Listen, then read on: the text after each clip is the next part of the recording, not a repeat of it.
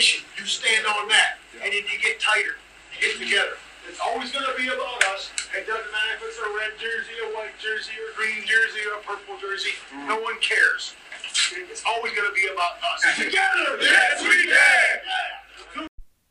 Después de siete meses de espera, la NFL nos da otra vez lo que nada más nos gusta de este deporte.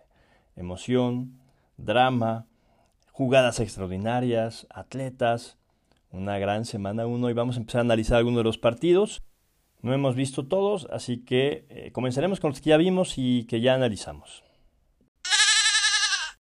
Y comenzaremos eh, justamente con la intro que tiene hoy el podcast. Es el entrenador de los Osos, Matt Eberflus, en su speech de victoria, su primera victoria como entrenador, en un, eh, en un partido con una lluvia brutal, sobre todo al final del partido. Y creo que el resumen de este partido es muy sencillo. Jugó, ganó el, equipo más inteligente, más disciplinado, eh, con más ganas de, de atención a los detalles. La primera mitad fue una cosa brutal para los Osos. San Francisco debió haber ido de esa primera mitad al menos con una ventaja de, de 13 puntos. Pero los Osos eh, eh, tienen una filosofía este año de, de mucha agresividad, de, de, correr hacia el balón y la consecuencia son estos balones perdidos o forzados que tuvieron contra San Francisco. Pero hay varios puntos interesantes algo cómo cambia eh, los osos en este nuevo esquema, nueva filosofía de juego, nuevos entrenadores. Y en la primera mitad usaron seis diferentes formaciones. Y mucho con dos, eh, dos corredores o dos alas cerrados. No tuvieron éxito, pero sentaron las bases para la segunda mitad, entendiendo el tipo de partido que se estaba jugando en el campo que se estaba jugando creo que fue un, acercamiento muy interesante. Los 49 usaron solamente dos formaciones, la 11 y la 21. La 11 lo usaron nueve, nueve veces, la 21 cuatro veces. Y, este tema de, de, las formaciones también nos llevan a qué tanto corrieron los osos. En la primera mitad, en oportunidades cortas, primera y segunda, los osos en primera oportunidad corrieron 10 veces pero con muy mala efectividad, solamente 22 yardas, y lanzaron 3 pases para menos 2 yardas. Los 49, 9 carreras para 43 yardas y 4 pases para 35 yardas y una intercepción. Segunda oportunidad no fue diferente. Los Osos corren 9 veces para 37 yardas, un solo pase, 0 yardas. La primera mitad para los Osos fue, espantosa, pero fue disciplinada. Eh, los 49 eh, hicieron muchísimos castigos, regalaron primeros 10 a los Osos y esa fue una de las claves para la derrota de los 49ers. En total tuvieron 12 castigos para 99 yardas, los Osos 3 para 24 y si lo pones de otra forma, la defensa de los 49 mantuvo a los Osos abajo de las 99 yardas, dieron lo mismo en castigos. Hay otras dos estadísticas interesantes. La defensa de los Osos no mandó una sola carga en las 34 jugadas de pase de los 49. Su intención era forzar a, que Lance eh, buscara ventanas relativamente cerradas, la mayoría de los pases, y dos, no ofrecerle carriles para que corriera de manera sencilla. Y el otro punto importante para los osos fue el éxito en el bloqueo en la estadística de tu eficiencia en bloqueo ganado, estuvieron un 88%.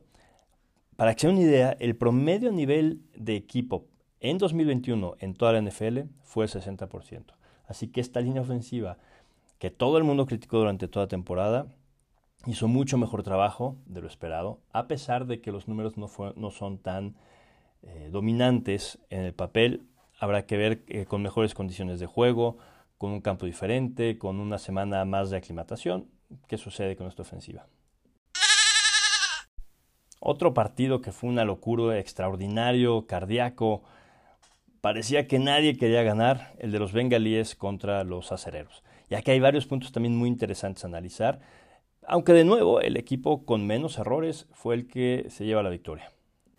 Y en este deporte son los pequeños detalles los que hacen tantas diferencias. Y uno de ellos, que tal vez pareció eh, inadvertido, fue la lesión de Clark Harris, que es el que hace los centros hacia los goles de campo y patadas de despeje por parte de los bengalíes. Y en su lugar tiene que entrar Wilcox, 25 años, es un ala cerrado de tercer, este, en el, es el tercer ala cerrado de los bengalíes. Y aunque hizo ese papel en la preparatoria y a veces en, el colegial, y en teoría lo practica en Cincinnati, no es lo mismo dedicarte constantemente a esa posición que hacerlo solamente cinco o seis veces como entrenamiento. Cambia todo. Sobre todo en goles de campo, que el centro tiene que ser extremadamente preciso.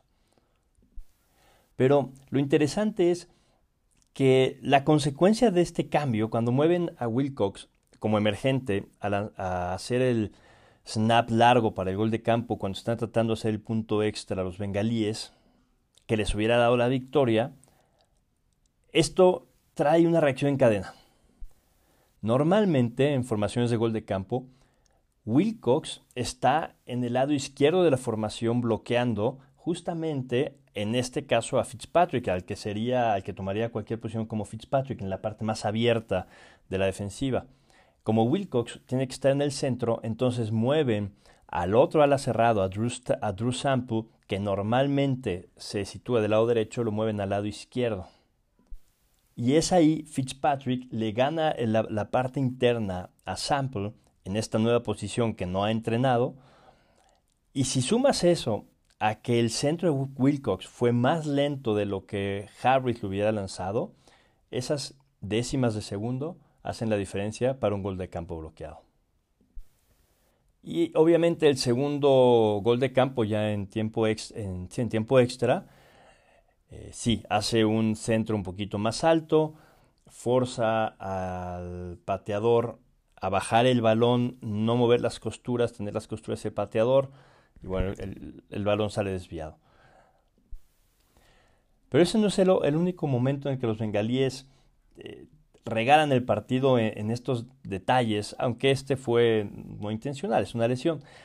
Pero cuando estamos hacia el final del tiempo extra, tenía una cuarta y 16 en su propia 50, en la patada, cuando sale la jugada, aún faltaban 15 segundos en la jugada de juego. Podían haber bajado 15 segundos más al reloj.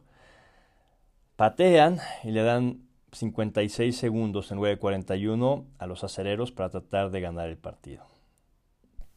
Y estas son las cosas que la gente a veces no, piensa tanto, pero eh, cuando tienes una operación nueva, y mi operación nueva me refiero a, un equipo nuevo en cuanto al pateador, al centro, etcétera, etcétera, tienes que es menos automático y tienes que tomar más tiempo para revisar ciertas cosas y pierdes de vista algunos elementos como el reloj. Pero en fin, los bengalíes van a estar bien. Tienen una ofensiva impresionante, una muy buena defensiva. Esto fue un pequeño tropezón en el camino, pero los bengalíes van a estar bien. Los acereros tienen muchas cosas interesantes. Uno, el año pasado fueron la defensa número 32 contra la carrera. Mixon les corrió 28 veces para 165 yardas en 2021 en la victoria de 41-10. Bueno, ayer domingo únicamente hubo una corrida de Mixon 31 yardas, pero en general la defensa se comportó muy bien, cerraron los huecos eh, y solamente Mixon promedió 3 yardas por acarreo. Ahora vamos a la ofensiva. Y muchos estarán pensando es que Trubisky hizo muy mal trabajo y pudo haber eh, eh, traído a los Steelers después de la ventaja y darles más ventaja, etcétera, etcétera. Pero la ofensiva de los aceleros es más consecuencia de miedo que tiene el coronel ofensivo y tal vez hasta Tomlin de la línea ofensiva que de Trubisky. Y recordemos por qué ganó Trubisky el trabajo. Lo ganó porque era el que más probablemente iba a hacer menos errores y el que no iba a poner a la defensa en una mala posición ante una de las ofensivas más dinámicas de la NFL como son los bengalíes. Pero el plan de juego de este partido en particular los puso en la mejor situación. Esto hay que analizarlo. La mayoría de las jugadas de la primera mitad fueron muy del estilo del coronel ofensivo Canadá, que son pases, eh, pases pala, eh, flip flickers, eh, end arounds, es decir, que pasa el, el receptor por atrás del, del coreback, movimientos, bolsas que están en movimiento, pases rápidos. Y esto, un plan de juego así, lo que te dice es que no hay confianza en la línea ofensiva y se está tratando de minimizar el riesgo. Y eventualmente los aceleros no pueden ganar así. Tienen que confiar en la línea ofensiva, confiar en Trubisky, que creo que hizo un extraordinario trabajo. Ojo, porque se nota que las, indicaciones que, que le dan son cuide el balón. Los pases largos que hace son pases muy cuidados para que el receptor haga la jugada, pero no provocar una intercepción. Y otra de las formas por las que podemos saber que esto fue la indicación son las corridas, el estilo de corrida de Najee Harris. Muy, muy pocas fueron eh, lo que llamaríamos convencionales. La mayoría era más de engañar a la defensa, más que de imponer a la línea ofensiva. Y bueno, lograron su objetivo en parte, solamente una captura después de que en la pretemporada estuvieron corriendo por su vida, protegieron el balón, eh, hizo un muy buen trabajo. Pero otra razón por la que Trubisky gana el trabajo es por su inteligencia. Y no significa que Pickett y Rudolph no lo sean, pero creo que eh, tiene mucho más experiencia y mucho mejor visión. Y hay una jugada en particular, eh, y comparto parte de lo que Trubisky dice al analizar esta jugada. Estamos ya en la final del tiempo extra, está en su 20, 56 segundos, y, aquí hay algo que habla mucho. ¿eh? ¿eh? Tomlin pudo haber jugado mucho más cauteloso, y no lo hizo. Y eso es una indicación de que confía en su quarterback, y eso es bien importante. Después del pase a Deontay Johnson de 9 yardas para establecer una tercera y uno, hay algo clave y es que Trey Hendrickson salta y cruza la línea, es un offside claro de la defensiva, y Trubisky se da cuenta, saca la jugada, busca ganar tiempo y encuentra en un pase de 26 yardas al ala cerrada Frever Mood y, y, eso establece la, la patada ganadora. La capacidad de Trubisky de haber visto eso, de tener la claridad de que tenía, de que tenía la oportunidad de hacer una jugada más grande de la establecida, fue lo que les dio el triunfo a los acereros. A pesar de que él dice que nunca vio el pañuelo en el campo, pero sabía que se había lanzado o que había una muy buena oportunidad. Ese es el tipo de inteligencia que quieres de tu quarterback titular. El partido de los vikingos contra los empacadores. Es espantoso o debe ser espantoso cuando tienes un plan, sabes que es la clave para ganar y no lo puedes ejecutar y sale todo lo contrario. Jair Alexander, que es uno de los mejores esquineros de la liga, pidió seguir a Justin Jefferson toda la semana, pero el plan de juego de los empacadores era un plan de juego de zona y los vikingos ponen a Jefferson del otro lado del campo dejando al esquinero de segundo año Eric Strokes eh, contra el que es tal vez uno el, mejor receptor hoy en la NFL. Y Jefferson hizo pedazos a los empacadores. Al admitir que el plan era que no te ganaran con Jefferson y que Jefferson te ejecute 184 yardas en nueve pases completos, habla de la catástrofe que fue para los empacadores este partido.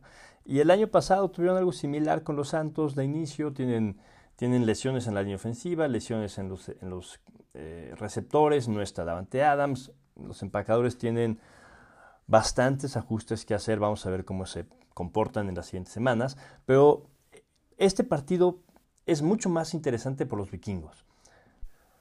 Eh, el año pasado con Zimmer como entrenador, tenían un, estilo muy, muy conservador. Y usaban el personal 11, es decir, un receptor, un ala cerrado y tres receptores, solamente 42.5% de las jugadas. Y su nuevo entrenador O'Donnell es el que lo usó más en el año pasado, cerca de un 80%. En este partido, en personal 11, los vikingos estuvieron en 68% de las jugadas. Y eso también habla de la madurez del receptor Osborne, que en su tercer año entiende mucho mejor qué tiene que hacer, tiene mejores eh, eh, técnica, porque ese tercer receptor es muy importante para bloqueo, para jugadas de diseño de, trampa, de engaño, y tiene que, tiene que leer mejor la defensa. Este tipo de receptores tardan de dos a tres años en madurar. Así que tener a Kirk Cousins, que es el coreback, rankeado número 4 en menos pases no acertados, y es también el cuarto mejor en evitar eh, intercepciones o capturas. Y ahora vamos a otros dos aspectos de, los vikingos que los ponen a soñar en una, en una, posible pelea por la división con los empacadores. Y hay dos datos bien interesantes. El primero, bueno, la defensa tuvo una cantidad de lesiones el año pasado, eh, tiene nuevas adiciones, regresan los lesionados. Y el año pasado, a pesar de esto, los vikingos fueron un poquito mejor que sus contrincantes en yardas por jugada. Y a pesar de haber sido mejores, fueron sobrepasados en primeros y dieces y en, las jugadas grandes que dio la defensa. Y esto es por las lesiones. Pero aquí viene también otro aspecto, el calendario. Y, y en este tema los vikingos en 2021 sacaron eh, la paja más corta. Jugaron cinco partidos contra oponentes que iban a tener más de una semana para prepararse contra ellos, es decir, contra los vikingos. Y los vikingos tuvieron solamente un partido en el que el oponente iba a tener menos de una semana para prepararse para ellos.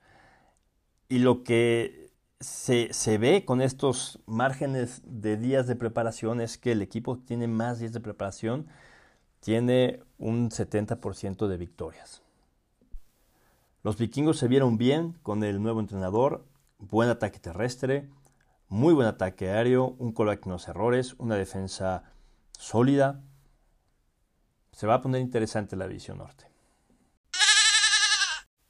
El último partido que analizaremos en esta primera entrega de esta semana es el de los Santos contra Atlanta. Y aquí hay algunas notas muy rápidas. Qué bien se vio Mariota. Eh, sí, el juego tal vez se veía un poquito más rápido para él, eh, pero en general creo que eh, los años que estuvo con los Raiders aprendiendo le hicieron muy muy bien. El juego se irá haciendo más lento para él conforme más partidos tenga como titular.